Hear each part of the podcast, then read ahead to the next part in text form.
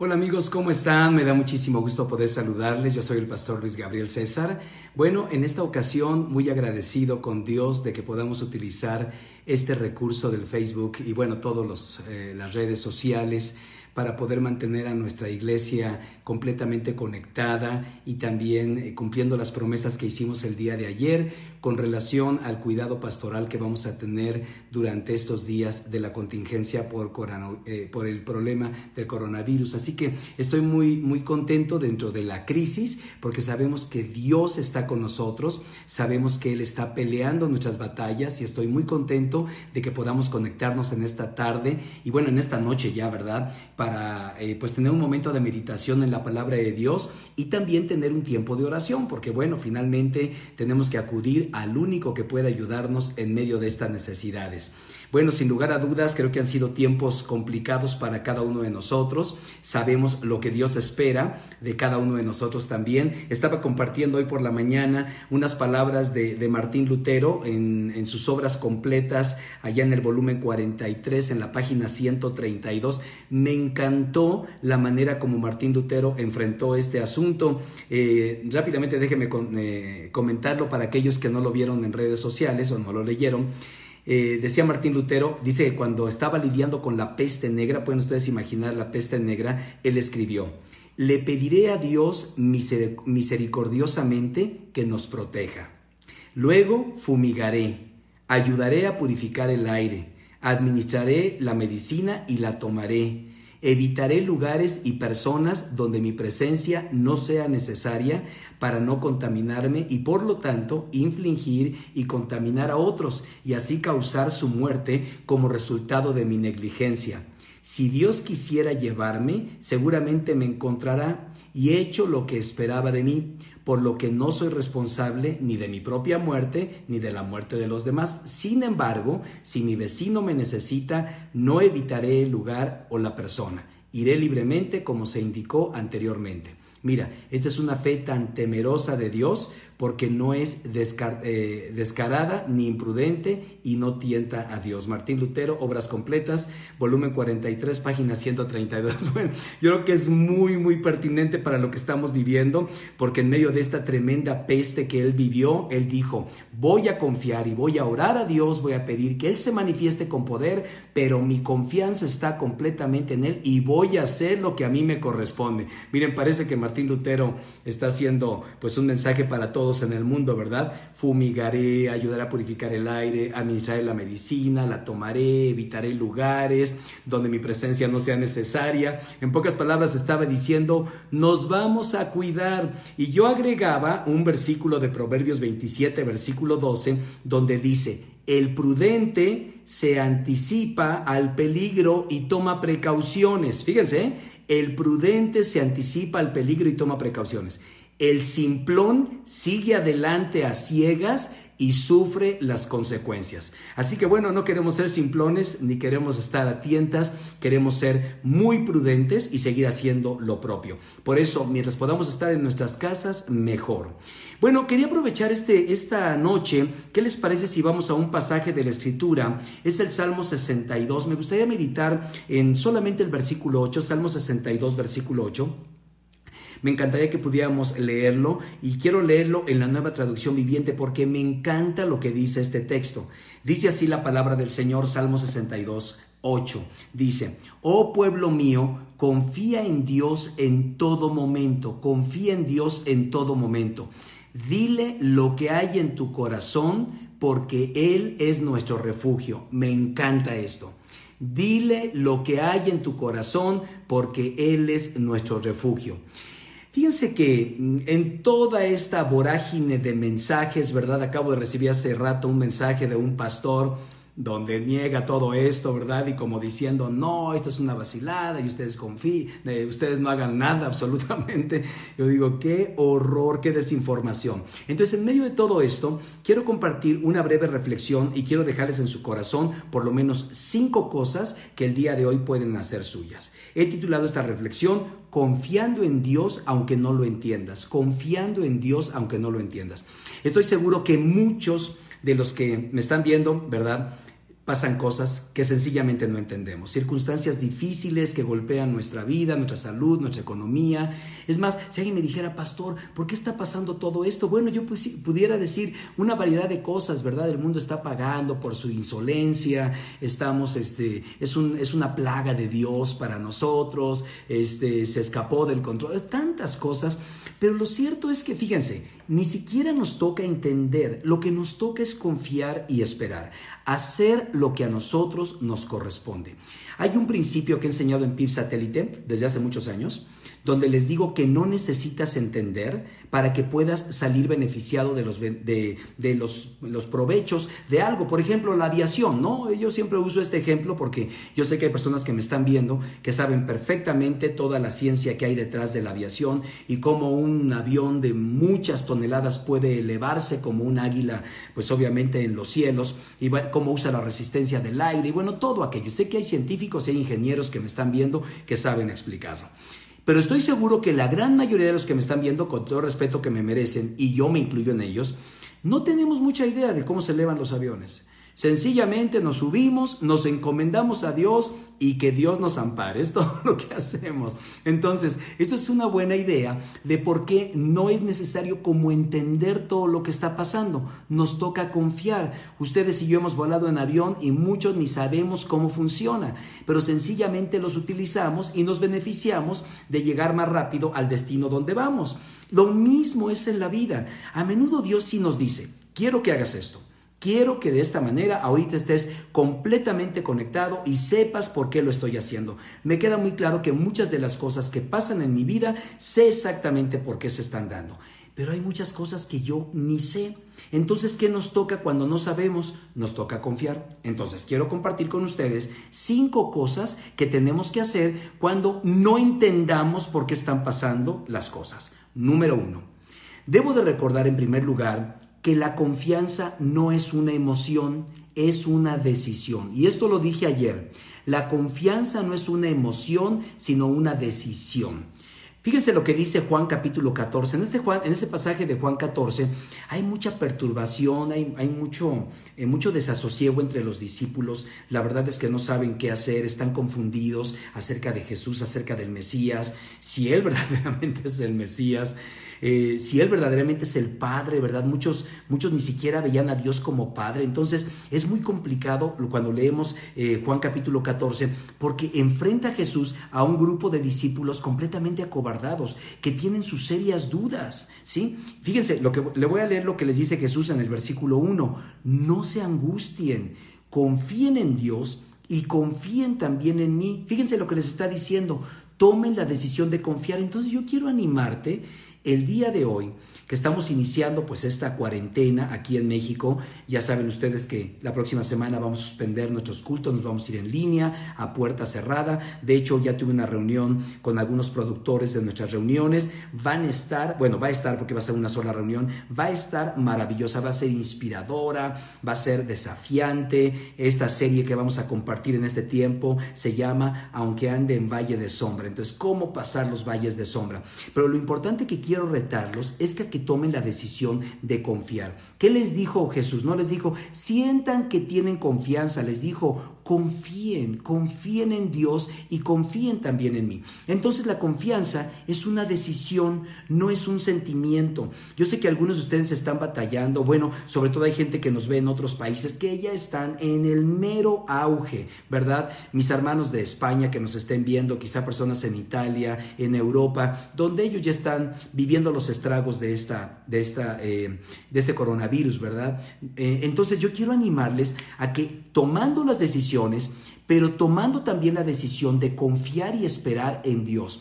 Y miren, le pueden decir, no me gusta lo que estoy pasando, no me gusta lo que estoy viviendo, mis finanzas se pueden ir para abajo, estoy complicado con el asunto de, lo que está sucediendo, o sea, puedes ser completamente eh, sincero con Dios, por eso me encanta lo que dice el, el primer salmo que les leí, que es el Salmo 62, confía en Dios en todo momento, dile lo que hay en tu corazón. Entonces, no sé si ustedes sepan, pero más del 85% de los salmos son casi reclamos, ¿no? Algunas personas me dicen, estoy enojado con Dios. Despreocúpate, el 85% de los salmos son salmos de angustia, de reclamo. Por eso nos identificamos tan fácilmente con los salmos, porque ahí podemos vernos completamente reflejados. Uno lee el salmo dice, ah, caray, esto me llegó. Pues claro, porque el salmista por lo menos tuvo el coraje de decirle a Dios lo que tú has pensado, pero no has querido decirle.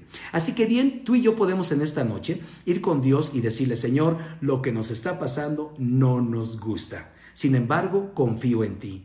No sé las razones, pero voy a hacer lo que a mí me corresponda. Eso es parte de la tarea de lo que debemos de hacer. Así que eh, eh, atendamos la, eh, la invitación de Jesús. Confían en Dios, confíen también en mí. Segunda cosa que tenemos que hacer si queremos pasar por este valle, por este momento difícil, confiando aunque no lo entiendas. Segundo, debo centrarme en el amor de Dios por mí ahora más que nunca. De verdad, se los digo, queridos, con todo mi corazón. Si se ponen a pensar en que esto es, no sé, a lo mejor una, una venganza de Dios o que de alguna manera Dios nos está castigando como raza humana, hay muchas cosas que pueden alterar tu corazón. Yo por eso quiero enfocarme y quiero que te enfoques el día de hoy y centrarte en el amor de Dios. Efesios capítulo 3, versículos 17 y 18 dicen así, fíjense, para que por fe Cristo habite en sus corazones, ¿no? Por fe. Y luego dice, y pido que arraigados y cimentados en amor puedan comprender junto con todos los santos cuán ancho y largo, alto y profundo es el amor de Dios Fíjense qué maravillosa promesa. Ahora es cuando tenemos que confiar en que el amor de Dios es una realidad. Alguien dirá, ¿de verdad Dios nos ama? Alguno dirá, ¿cuál fue la reacción de Dios ante el coronavirus? Yo le voy a explicar. La reacción de Dios tiene más de dos mil años. Él entregó la vida de su Hijo para un mundo roto y caído. Él vino y vivió entre nosotros los pecadores, aquellos que le hemos dado la espalda a Dios. Y aún así Él nos ama con amor inalterable. Debemos de entender que vivimos en un mundo roto. Bueno, lo estamos viviendo ahora mismo. Esto no es el cielo, ya se dieron cuenta. No estamos viviendo en un mundo funcional. Era funcional, pero la presencia nuestra y la desobediencia nuestra nos metió en un mundo roto. Hoy en día tú y yo vivimos en un mundo roto. Por eso Jesús decía, no te pido que los quites del mundo, pero que sí los guardes del mal. Así que no vamos a eximirnos de esto, no vamos a amedrentarnos, no vamos a huir, no vamos a temer, vamos a enfocarnos en el amor de Dios. Esto no es, ya seguramente Dios nos dejó de amar. Dios guarde ese momento, por favor. Dios nos ama y creo que es una buena oportunidad para voltear nuestros ojos al cielo. Es más, pensemos en lo siguiente, y especialmente si hay gente que está actualmente viéndome desde un hospital, y lo digo con todo el respeto que me merecen, solamente una vez he estado en una cama de hospital y créanme que fue suficiente para entender esta lección. Cuando paras en un hospital, mira, te quitan la ropa de entrada, te prestan una batita y te dejan casi completamente desnudo. De repente pierdes personalidad. Ya no eres Luis Gabriel César, eres el paciente de la cama 627, ¿sí? Y sencillamente te dejan viendo al cielo, ¿no? Cuando una persona está acostada en un hospital, pues lo dejan acostado viendo al cielo. Es muy curioso porque eso es exactamente lo que Dios quiere que hagamos, que en estos momentos volteemos a verlo a Él. Ese es un buen momento para reconciliarnos, un buen momento para buscar su rostro, y sobre todo para aquellos que decimos, ando muy ocupado, no tengo ahorita tiempo para Dios. Entonces dice Dios, a ver, a sus casas, a ver si ahora sí tienen tiempo para mí. Así que este puede ser el mejor tiempo de tu vida. Mira, de, esta, de esta crisis van a salir dos tipos de personas, no se te olviden. Van algunas personas van a salir peor de lo que entraron. Y estoy hablando de salud, estoy hablando de actitud no, ¿cómo es posible? Y ahora esta crisis, y mira mi trabajo se vino a cero y mis finanzas se complicaron. Va a haber personas que van a salir peor y la misma crisis va a hacer que algunas personas salgan fortalecidas. Entonces no es la crisis, es lo que permito que pase en mí en medio de la crisis. No olvides esto, no es la crisis. Dos personas pasan por una misma crisis, los dos se quedan sin trabajo, los dos paran en el hospital, digamos así, y uno confía en Dios y sale fortalecido y sale desafiado y sale más crecido y sale más confiado. Y el otro sale más cínico, sale peor persona. Fíjense, y yo digo, a ver, ¿no vivieron casi lo mismo? Claro, porque no fue lo que pasó, sino lo que permitieron que pasara dentro de ustedes. Por eso mi oración, y se los pido con todo mi corazón, cuiden su corazón, claro, cuiden su nariz, cuiden su boca, cuiden sus manos, lávense las manos, todo eso. Pero algo que no están pidiendo es que cuidan su corazón. Porque en un momento así uno puede sentirse eh, o llenarse de resentimiento con Dios, puede llenarse de rencor, puede llenarse de amargura. Sí, las crisis regularmente operan de dos maneras. O nos llenan de Dios, nos hacen mejores personas o nos hacen peores personas. Yo espero que todos los que están viendo este video salgan muchísimo mejores personas de cómo estamos entrando a esta crisis. Así que concéntrate en el amor de Dios. Un tercer consejo quiero darte y este aparece en Colosenses 3.1. Debo poner mi mirada en las cosas eternas, ¿sí? Tercero, debo poner mi mirada en las cosas eternas. Es ahora cuando tenemos que ver de vez en cuando el cielo. Fíjense, yo tengo la costumbre y los que me conocen de PIB Satélite saben que desde hace muchos años yo les he dicho que muy frecuentemente pienso en el cielo y que es alguno, ay, el pastor se quiere morir. Por supuesto que no me quiero morir, quiero vivir por muchos años, quiero seguir siendo su pastor, digo, hasta que el Señor me lo permita y no esté yo desvariando, ¿verdad? Este, quiero, quiero disfrutar a mis hijos, disfrutar a mis nietos, quiero hacerlo. Pero miren, si no veo el cielo de vez en cuando, muchas de las cosas que pasan en esta tierra no tienen sentido. He estado, en el, he estado en muchísimos funerales, de funerales de amigos queridos, entrañables, hermanos. Yo digo, de verdad, estar frente. Y además, cada vez que predico en un funeral, estoy junto a la caja. Regularmente me ponen así, literalmente junto a la caja. Y yo digo, si no hubiera esperanza, ¿qué sería entonces de nuestra vida? ¿Qué sería entonces si no meto, no meto la eternidad? Eh, todo este momento sería bastante miserable. Fíjense lo que dice Colosenses ya que han resucitado con Dios, es decir, esto es para aquellos que conocen de Jesús. Busquen las cosas de arriba, donde está Cristo sentado a la derecha de Dios. Fíjense, estamos tan ocupados que estamos buscando las cosas de la tierra. Entonces, ahorita, ¿no? Nos metemos, y yo estoy conectado a muchas redes desde hace mucho tiempo de noticias, porque obviamente como pastor de una iglesia tan preciosa como la que Dios me dio, pues yo tengo que estar informado. Y créeme que después de que veo las noticias quedo deprimido, ¿no? O sea, las cosas están complicadas, estoy siguiendo gobiernos de Estados Unidos, de Centroamérica, de Europa, periódicos de varias partes del mundo, y créanme que después de leerlo no hay básicamente nada nuevo. Luego hasta me dan ganas de a las caricaturas para ver si hay alguna broma ahí que me haga, que me haga sonreír, porque lo que el mundo hoy en día está viviendo es bastante complicado. Sin embargo, he reconocido y he, he de reconocer que debo de poner primeramente mi mirada en las cosas de arriba si en medio de esta crisis estamos viendo a nivel tierra, a nivel cancha, ¿sí? ¿Qué piensa fulano? ¿Qué dice este presidente? ¿Qué dice la Organización Mundial de, la Salud? ¿Qué dicen esto? ¿Qué dice la ONU? ¿Qué di? Si nada más nos, de verdad, no sé si les pasa a ustedes, pero van a entrar en depresión. Entonces es un buen momento para leer, es un buen momento para orar, es un buen momento para escribir. Sería muy bueno que pudieran escribir sus lecciones. Yo les he dicho, yo me he acabado varios cuadernos escribiendo cosas, ¿no? La gente me dice, ¿a qué horas tienes tiempo de escribir? Pues es que cada rato tengo mi cuaderno y tomo notas. No es que tenga el tiempo de la vida, soy muy ocupado como ustedes. Sin embargo, ahora sí, Ahora sí tenemos tiempo para poder escribir y para poder reflexionar. Así que pon tu mirada en Cristo y busca las cosas de arriba donde está Cristo sentado a la diestra de Dios. Cuarta cosa que quiero dejar en tu corazón.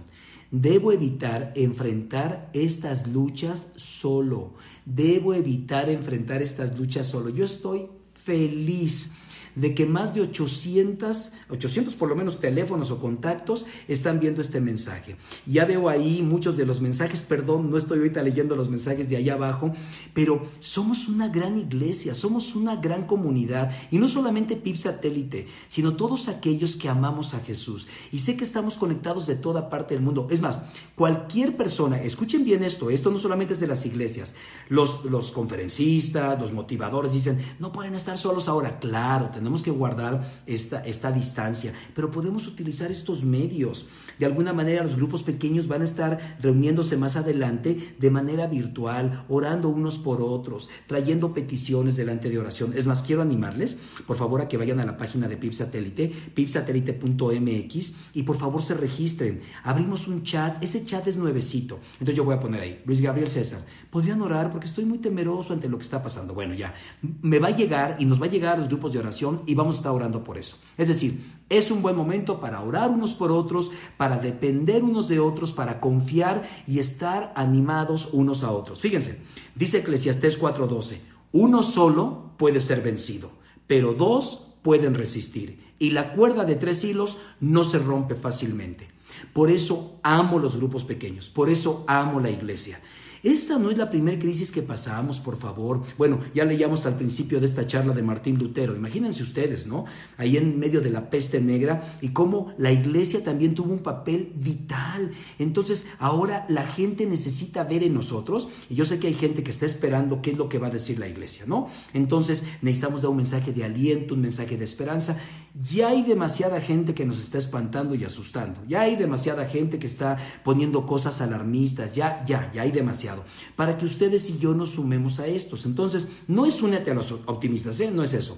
Sino confiando en el Señor. Otra vez, el prudente ve el peligro y lo evita. El prudente ve el peligro y lo evita. Vamos a hacer lo que a nosotros nos corresponda y saben, saldremos de esta, saldremos de esta con la ayuda y con la bendición de nuestro Dios. Pero por favor, no estés solo. Conéctate, ve, llama a un grupo pequeño, llama por favor y conéctate a través de una red social. Quiero ser parte de un grupo pequeño y mira, por lo menos yo estoy ofreciéndome a que voy a estar compartiendo durante esta pues este tiempo de, de, esta, esto que estamos viviendo, esta pandemia, voy a estar teniendo pues estas pequeñas charlas con ustedes, un tiempo de oración que por cierto vamos a empezar en unos instantes. Y número cinco, con lo cual quiero terminar, puedo confiar en Dios en todo momento, de verdad, puedo confiar en Dios. O sea, Dios no es intermitente que diga, bueno, ahorita sí ando de buenas y les voy a atender, ¿no? Dios es confiable todo el tiempo, ¿sí? Confía en Dios cuando estés ansioso. Confía en Dios cuando tengas temor. Confía en Dios cuando estés cansado. Miren, les voy a dar algunos versículos por si los quieren anotar. Uno de ellos es Filipenses capítulo 4, versículos 6 y 7. Filipenses 4, 6 y 7. Aquí dice, ¿eh? y díganme si no es pertinente lo que estamos viendo hoy. No se inquieten por nada. Ah, perdón, dice entre paréntesis, por el coronavirus sí. Por supuesto que no. Cuando dice por nada, es por nada. Nada lo incluye todo, absolutamente. Más bien, en toda ocasión, con oración y ruego, presenten sus peticiones a Dios y denle gracias. Entonces, a ver, ¿qué está diciendo Dios? En lugar de preocuparte, ora. En lugar de preocuparte, ora, es lo que está diciendo. Porque no hay tiempo para hacer las dos cosas. Y lo he dicho muchas veces, los que saben de PIB satélite saben que les comento, los que se preocupan mucho oran poco. Eso está completamente comprobado. ¿eh? Yo no soy este, ningún experto en comunicaciones, ¿verdad? Pero sí soy un cristiano que ama al Señor y cuando estoy ya demasiado preocupado y estoy, ¿y qué va a pasar con esto? Ah, caray, detente, no estás orando lo suficiente.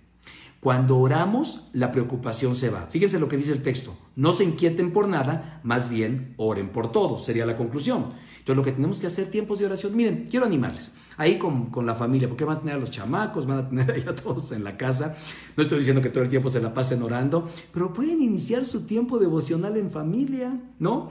Yo voy a estar, y bueno, la iglesia, no solamente yo, vamos a estar proporcionando recursos, ¿no? Fíjense, vamos a tener estos videos en vivo, vamos a, eh, vamos a tener videos también pregrabados que les vamos a dejar para que ustedes los vean en familia. Les vamos a estar dando también una serie de, de devocionales por escrito. Entonces, siéntense ahí en la mesa y pongan la grabación. Y entonces, a ver, hijos, a ver, peticiones.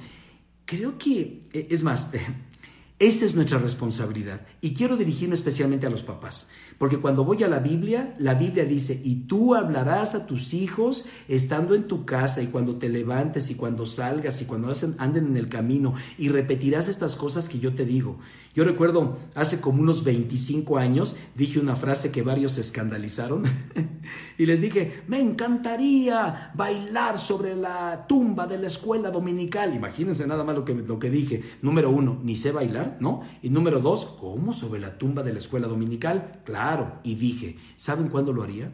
Cuando los padres de familia asuman su responsabilidad de ser los primeros en llevar a los pies de Cristo a sus hijos y enseñarles la palabra de Dios a ellos. Entonces sí, si quieren ya el domingo acabamos con la escuela dominical. ¿Por qué? Pues porque los papás se están encargando de eso, ¿no? Pero ¿por qué no va a morir la escuela dominical? Porque tengo la sospecha que los papás no se están encargando de eso. Entonces, que continúe la escuela dominical, que continúe capilla infantil, que continúen los ministerios de niños.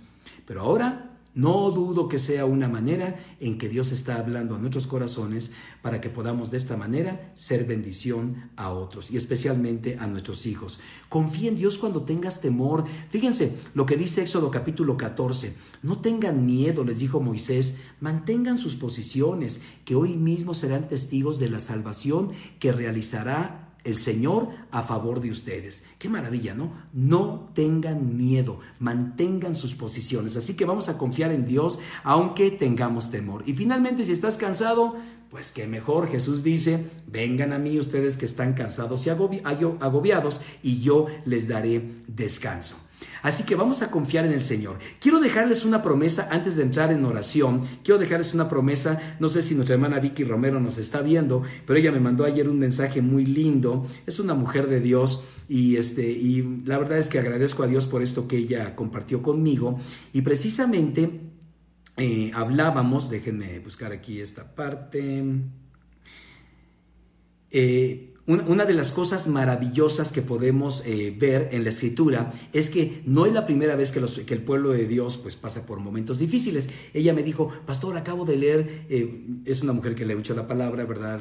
Ahí vamos, ¿no? Leyendo la Biblia año tras año y compartiendo.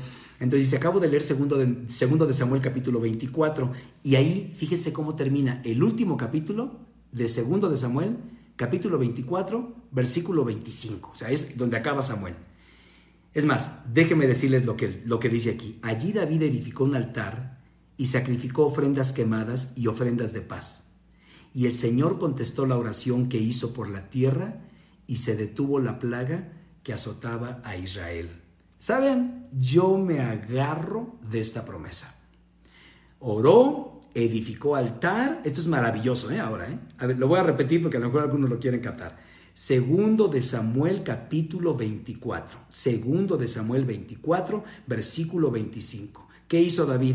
Edificó un altar al Señor. ¿Qué significa esto? Lo puso como lo más importante. Así que cada uno edifique su hogar. Dígale, hijos, es el momento de poner a Dios donde siempre debería de estar. Él es la razón de nuestra vida. Así que pongan un altar. Dice ahí, sacrificó ofrendas quemadas, que era la costumbre de los judíos, ¿verdad? Y ofrendas de paz.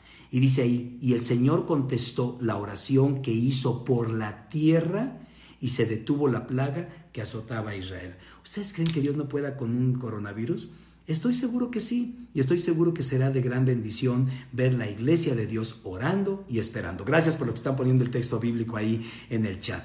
Pues, ¿qué les parece si tomamos un tiempo de oración? ¿Les parecería? Vamos a tomar un tiempecito de oración, vamos a ponerlos en las manos del Señor. Quería yo comentarles la bendición. Tenemos actualmente, acuérdense que ayer yo pedí que en un papelito me dijeran pues el número de, personas que se anotaron, ¿verdad? Y hay más de 600 eh, papelitos, cerca de 600 papelitos que se anotaron.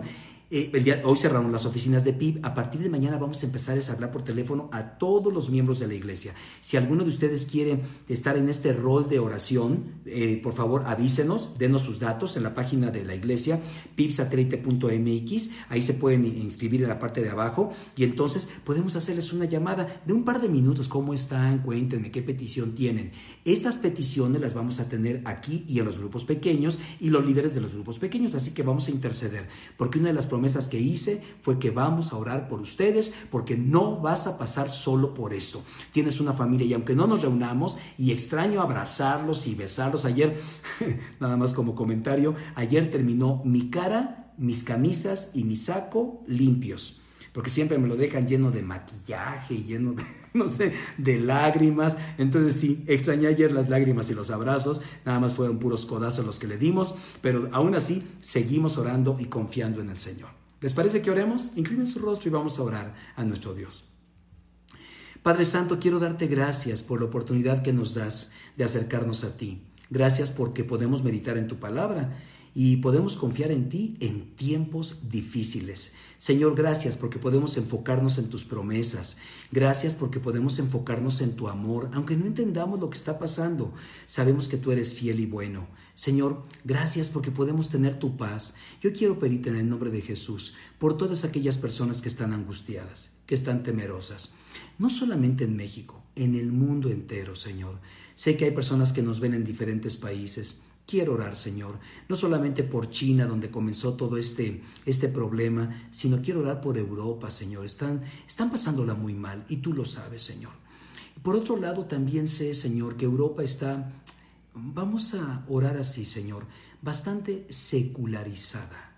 Eh, parece que con tristeza lo vemos, se olvidaron de ti, Señor. Em, y algunos se hicieron más religiosos que espirituales. Y no estamos para juzgar, estamos solamente para pedirte, Señor, que sea una gran oportunidad para que te busquen y te busquen con todo su corazón pero oro por los Estados Unidos, oro por, por Sudamérica, por Centroamérica y obviamente oro por México, Señor. Tú has sido bueno con nosotros y queremos ser precavidos, cuidadosos, Señor. Queremos suplicarte que tú guardes a tu pueblo, pero guardes a cada persona, Señor. Oro por las personas que ya fueron contagiadas. Señor, por favor, extiende tu bendita mano de sanidad sobre ellos. Sorprende a los médicos, Señor, de tal manera que los levantes con poder. No hay medicina, pero sí contamos contigo. Por eso estamos clamando a ti, Señor, como iglesia, porque te necesitamos. Quiero orar de manera especial por los médicos, por las enfermeras. Señor, que en estos pues momentos, eh, muchos de ellos están siendo contagiados. Padre Precioso, por favor, fortalece sus defensas. Por favor, bendícelos. Por favor, levántalos con mano poderosa, Señor, para que ellos puedan cumplir con su labor de brindar estos servicios médicos a la gente en necesidad. Señor, oro por los gobiernos del mundo. Oro especialmente por el gobierno de México, Señor. Tu palabra dice que tú los has puesto y que nuestra tarea es orar por ellos y sabes que hemos estado orando.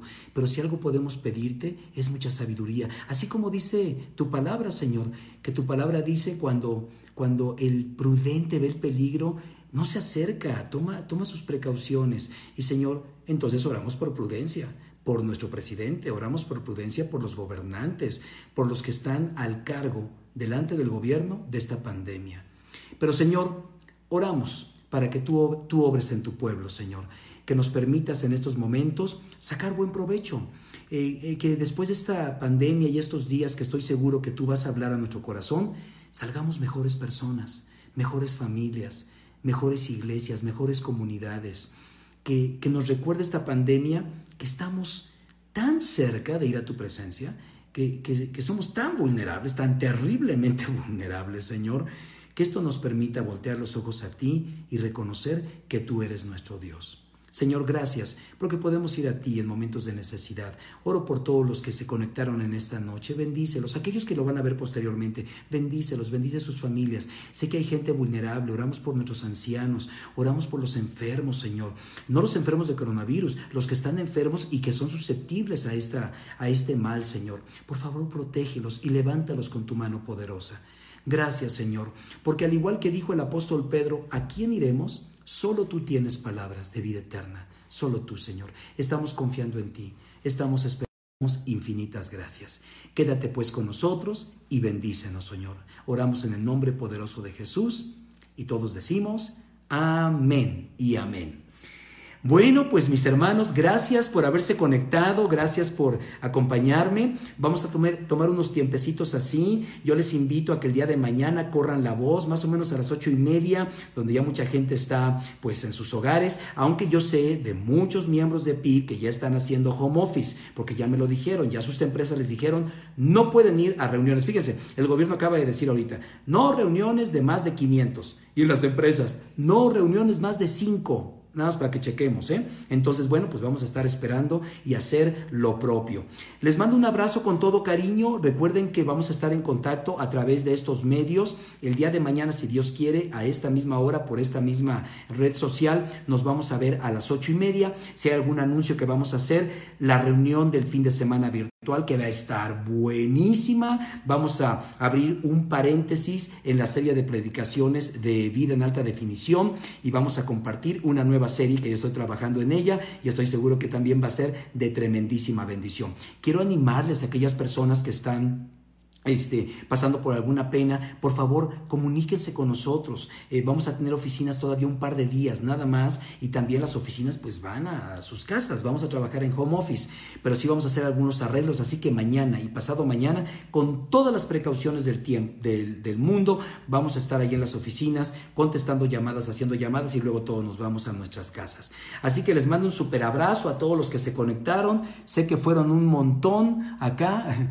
Bueno, no, no, son muchísimos así que no voy a poder leer todo, pero que el Señor los siga bendiciendo ricamente y mañana nos vemos con la ayuda de nuestro Dios. Si tienen alguna pregunta, ahí pueden hacerme una pregunta por inbox o por ustedes, eh, el medio que ustedes quieran y vamos a vernos el día de mañana si el Señor así lo permite. Así que confiando y esperando en el Señor y solamente quiero terminar recordándoles una vez más lo que dice la palabra de nuestro Dios en Proverbios 27, 12. Quédense con esto postéenlo en redes sociales.